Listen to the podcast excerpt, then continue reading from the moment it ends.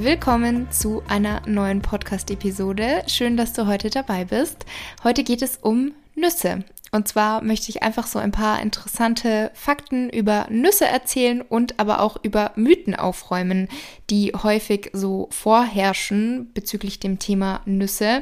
Also vor allem möchte ich auch darauf eingehen, wie gesund sind eigentlich Nüsse und warum, wie viele Nüsse sollte man essen und dann zuletzt auch die Frage, machen Nüsse dick? Erstmal aber die Frage, was sind eigentlich Nüsse? Also, eigentlich heißen sie Nussfrüchte, aber eben umgangssprachlich sagen, sagt man oft Nüsse. Und das sind eigentlich Schließfrüchte, bei denen alle drei Schichten der Fruchtwand verholzen. Und die Nüsse, die wir so kennen, das sind die Wal-, Hasel- und Macadamia-Nüsse. Diese drei gehören botanisch gesehen wirklich zu den Nüssen.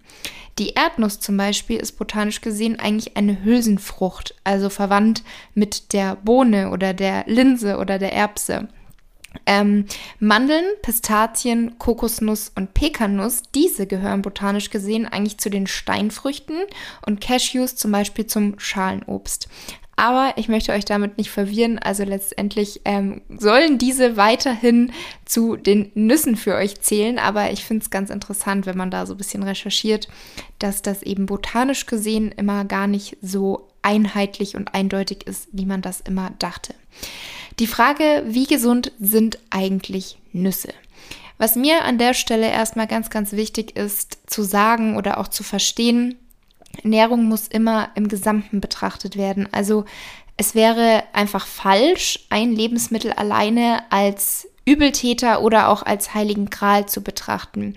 Also dieses gesund und ungesund ist schwierig, das auf ein Lebensmittel speziell zu beziehen, denn ein gesamter Lebensstil ist gesund oder ungesund. Also zum einen ist natürlich eine Ernährung gesund oder ungesund, also die Gesamtheit der Ernährung, aber ich würde es tatsächlich so weit ähm, beschreiben, dass man sagt, der gesamte Lebensstil ist eigentlich gesund oder ungesund. Und hier geht es auch nicht darum, dass man alles, was im Buche steht sozusagen ähm, perfekt macht, wo es heißt, das ist wichtig, um gesund und lang zu leben, sondern dass der Großteil eben einfach stimmt, dass eine gewisse Basis stimmt.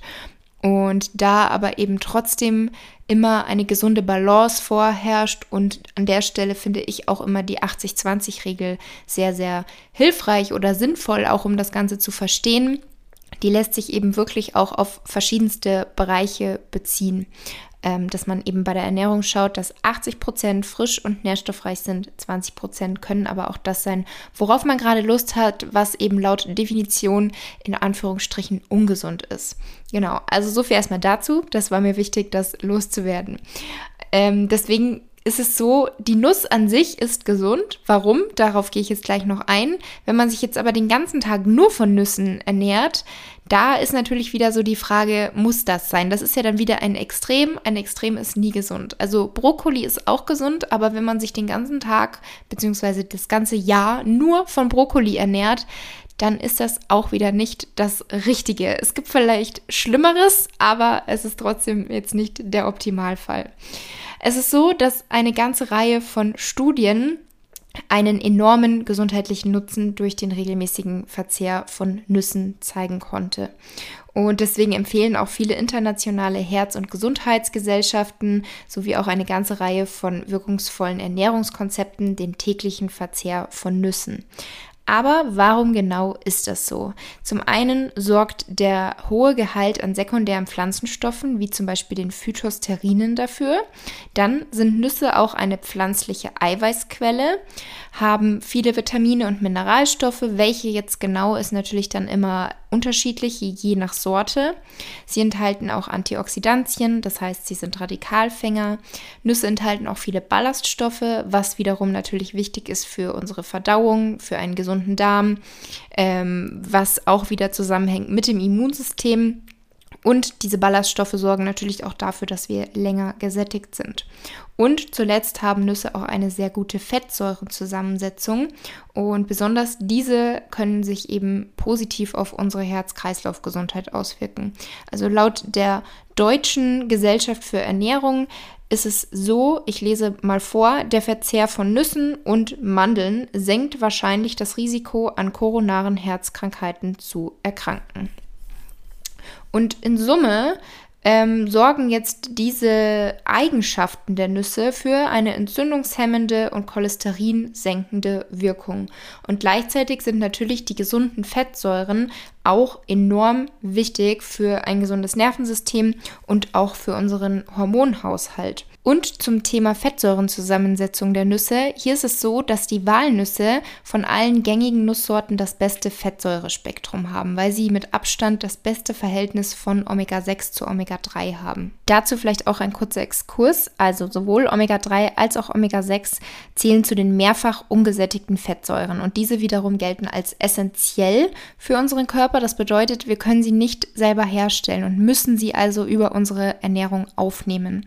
Deswegen werden werden Omega-3 und Omega-6, beziehungsweise vor allem das Omega-3 auch häufig als das gute Fett bezeichnet. Und für unsere Gesundheit wesentlich ist das Fettsäureverhältnis von Omega-3 und Omega-6.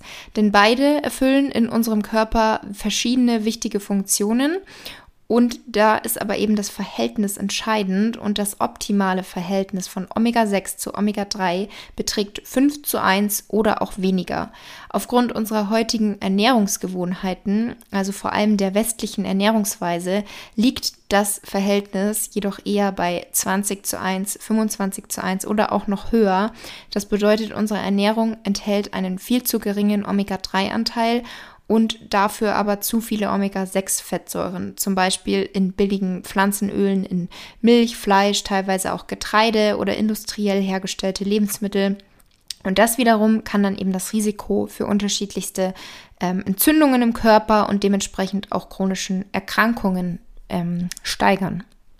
Und darum ist es eben wichtig, darauf zu achten, dass man Omega-6 so ein bisschen im Blick hat zumindest und eben versucht, weitestgehend zu reduzieren und auf der anderen Seite Omega-3 auf jeden Fall erhöht. Und das geht eben zum Teil auch über Lebensmittel, also Leinsamen, Hanfsamen, Chiasamen, Walnüsse. Die enthalten ein sehr gutes Omega-3 zu Omega-6 Fettsäureverhältnis. Und auf der anderen Seite ist es aber tatsächlich auch sinnvoll, ein Supplement zusätzlich zur Ernährung einzunehmen.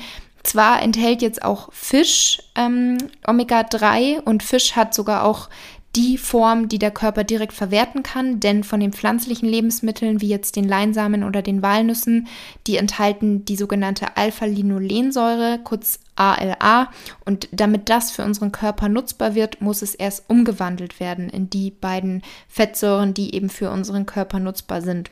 Und diese Umwandlungsrate ist auch nicht so sehr effizient, sodass eben sehr, sehr große Mengen von ALA notwendig wären, um da ein optimales Verhältnis zu bekommen. Und beim Fischkonsum sollte natürlich auch der ökologische Aspekt berücksichtigt werden. Also um jetzt ein optimales Omega-3 zu Omega-6-Verhältnis zu bekommen, ist es jetzt natürlich auch nicht die optimale Lösung, dann täglich Fisch zu essen, weil auch hier haben wir natürlich einige Punkte, die so auch gegen den Fischverzehr sprechen könnten. Also auch hier gilt natürlich wieder alles in Maßen, beziehungsweise jeder so, wie er möchte. Und wie gesagt, es kann tatsächlich sinnvoll sein, ein Omega-3-Supplement zu nehmen. Ja, das war jetzt so der Exkurs ganz kurz. Auf jeden Fall ist es so, dass laut Studien alle Nüsse und Samen positiv zu bewerten sind. Also es hat sich mehrfach gezeigt, dass die Menge der Nusszufuhr wichtiger zu sein scheint als jetzt die genaue Art der Nüsse auch wenn eben es so ist, dass die Walnüsse jetzt von allen gängigen Nusssorten das beste Fettsäurespektrum hat. Dennoch sollte das natürlich nicht dazu führen, dass man dann andere Nusssorten vernachlässigt, sondern die bunte Mischung hat sich eben gezeigt, dass das wirklich auch sehr, sehr positiv zu bewerten ist für unsere Gesundheit. Wie viele Nüsse sollte man essen? Die Deutsche Gesellschaft für Ernährung empfiehlt 25 Gramm pro Tag. Die amerikanische Food and Drug Administration, die sagt sogar 40 Gramm pro Tag. Und als grobe Faustregel kann man hier auch einfach sagen, eine Handvoll Nüsse am Tag. Letztendlich hängt es natürlich auch wieder davon ab, was ist das aktuelle Ziel, was für einen Kalorienverbrauch hast du, also wie viel kannst du insgesamt am Tag essen, um dein Gewicht zu halten. Oder ist es vielleicht gerade dein Ziel, abzunehmen? Ist es gerade dein Ziel zuzunehmen? Dann muss man das natürlich immer individuell so ein bisschen anpassen, aber kann sich natürlich an solchen Empfehlungen orientieren. Also wenn du jetzt sagst, du möchtest zunehmen und es fällt dir vielleicht sogar schwer, ausreichend zu essen, dann macht es definitiv Sinn, öfter mal Nüsse einfach als Snack einzubauen oder auch Nussmus. Also das ist eben wirklich sehr kaloriendicht, trotzdem nährstoffreich und das kann sehr, sehr dabei helfen, zuzunehmen. Wenn man abnehmen möchte, bin ich definitiv nicht ein Fan davon zu sagen, streich Fette, weil Fette die meisten Kalorien haben. Also es ist ja so, dass Fette etwa 9 Kalorien pro Gramm liefern und die Kohlenhydrate und Protein liefern etwa 4 Kalorien pro Gramm. Und damit sind natürlich Fette der kalorienreichste äh, Makronährstoff. Dennoch bedeutet das absolut nicht, auch wenn man abnehmen möchte und dementsprechend ein Kaloriendefizit anstrebt, bedeutet es definitiv nicht, dass man die Fette einfach weglassen soll, weil sie sehr, sehr wichtig sind. Also sie sind, wie schon vorhin gesagt, wichtig für unser Nervensystem, für unser Immunsystem, vor allem auch für unsere Hormone. Dementsprechend da echt nicht zu weit runtergehen, sondern bei Minimum 0,8 Gramm pro Kilogramm Körpergewicht bleiben, was so die Fettzufuhr in einer Diät angeht. Also das wäre schon immer so meine Empfehlung. Und nun zur letzten Frage, machen Nüsse dick? Und im Gegensatz zur allgemeinen Wahrnehmung sehr vieler Menschen sind Nüsse keine Dickmacher, weil ich habe es jetzt schon sehr oft erlebt, dass ich irgendwie Nüsse gesnackt habe oder irgendwas über Nüsse gesagt habe und dann kam ähm, so die Bemerkung, ja, aber Nüsse machen ja dick, die sind ja total kalorienreich. Und das finde ich auch, also ich finde es zum einen natürlich gut, wenn Menschen bewusst ist, welche Lebensmittel sind kalorienreich, welche sind leben kalorienarm, weil viele setzen sich ja überhaupt nicht mit der Ernährung auseinander, haben gar keine Ahnung, denken dann, Nüsse sind gesund und essen pro Tag eine ganze Packung Nüsse. Das ist natürlich auch wiederum nicht zielführend, gerade wenn man vielleicht auf sein Gewicht schauen möchte. Aber zu sagen, ja, Nüsse esse ich schon gerne, aber eigentlich so gut wie selten, also sehr selten, weil sie eben so kalorienreich sind.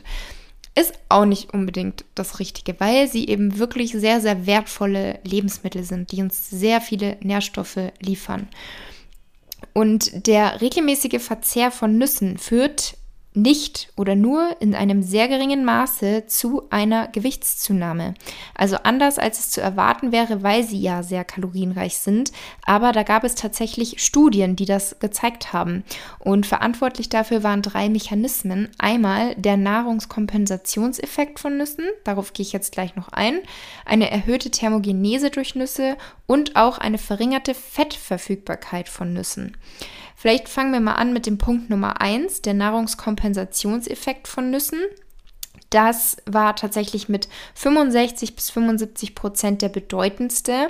Und zwar war es so, dass Personen, die Nüsse verzehrt haben, einen großen Teil von diesen Nusskalorien, also den Kalorien, die sie durch die Nüsse aufgenommen haben, unbewusst an anderer Stelle eingespart haben und somit trotz des Verzehrs der kalorienreichen bösen Nüsse in Summe nicht merklich mehr Kalorien zu sich genommen haben, als sie es jetzt eben durch andere Lebensmittel getan hätten. Und das liegt auch daran, dass Nüsse eben einen sehr hohen Sättigungswert haben im Vergleich zu anderen hochkalorischen Lebensmitteln, weil sie eben auch Ballaststoffe und Protein enthalten. Und sowohl Ballaststoffe als auch Protein sorgen beide für eine Sättigung, für eine langanhaltende Sättigung. Und in den Nüssen haben wir eben diesen Mix zusammen noch mit weiteren Nährstoffen.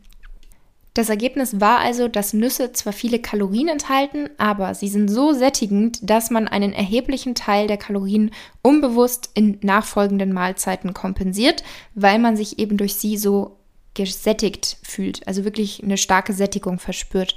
Das ist auch bei mir persönlich so, ähm, dass wenn ich ausreichend Fette in meiner Mahlzeit hatte, dann merke ich, dass ich definitiv sehr, sehr lange gesättigt bin.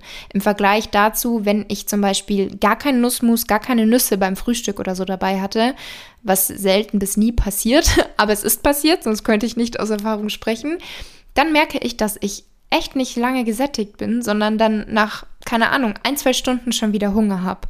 Und natürlich ist es so, dass während man die Nüsse isst oder während man sie vielleicht sogar snackt, deswegen sage ich auch immer snacken, da müsst ihr aufpassen, lieber wirklich bewusst richtige Mahlzeiten zu euch führen, als dieses ständige Zwischendurch snacken, weil da denkt man dann oft gar nicht mehr dran, dass man es gegessen hat.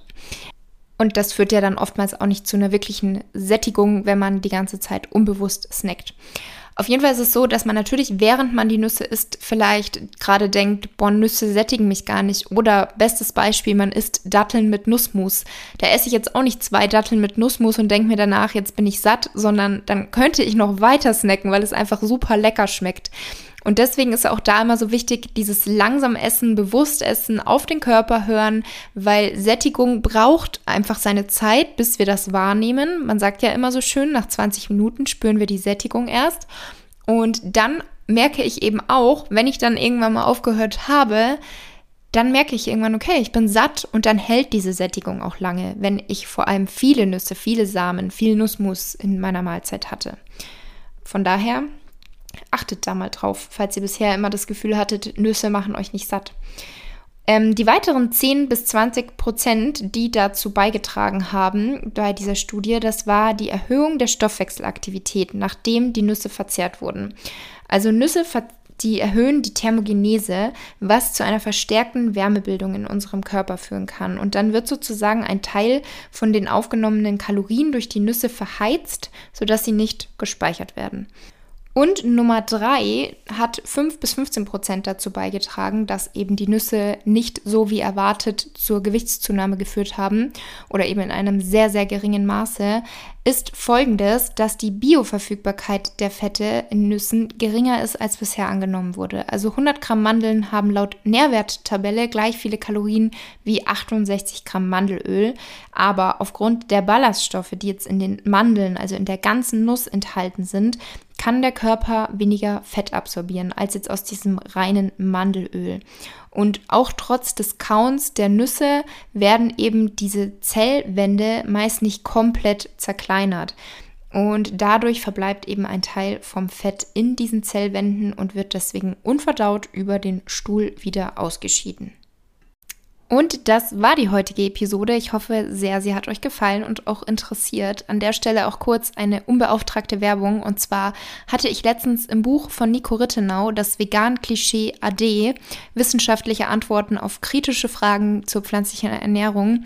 Da hatte ich so ein bisschen reingelesen, unter anderem eben das Kapitel Nüsse und habe mir währenddessen gedacht, dass da einige Fakten oder einige Studien wie die, die ich euch jetzt eben gerade genannt und kurz ähm, zusammengefasst habe, sehr, sehr interessant sind. Und dadurch bin ich dann auf diese Podcast-Episode gekommen, dass ich mir dachte, machen wir doch mal ein Lebensmittel-ABC zu Nüsse. Und genau, da, mich, da ihr mich immer wieder fragt, welche Bücher ich zum Thema Ernährung so empfehlen kann, definitiv dieses Buch. Ich finde es super interessant, lese da total gerne immer wieder rein. Also es ist wie so eine Art Lexikon zur pflanzlichen Ernährung. Deswegen, falls ihr da auf der Suche seid, dann schaut euch dieses Buch mal an. Und jetzt wünsche ich euch noch eine wunderschöne Woche und wir hören uns nächsten Montag wieder. Macht's gut!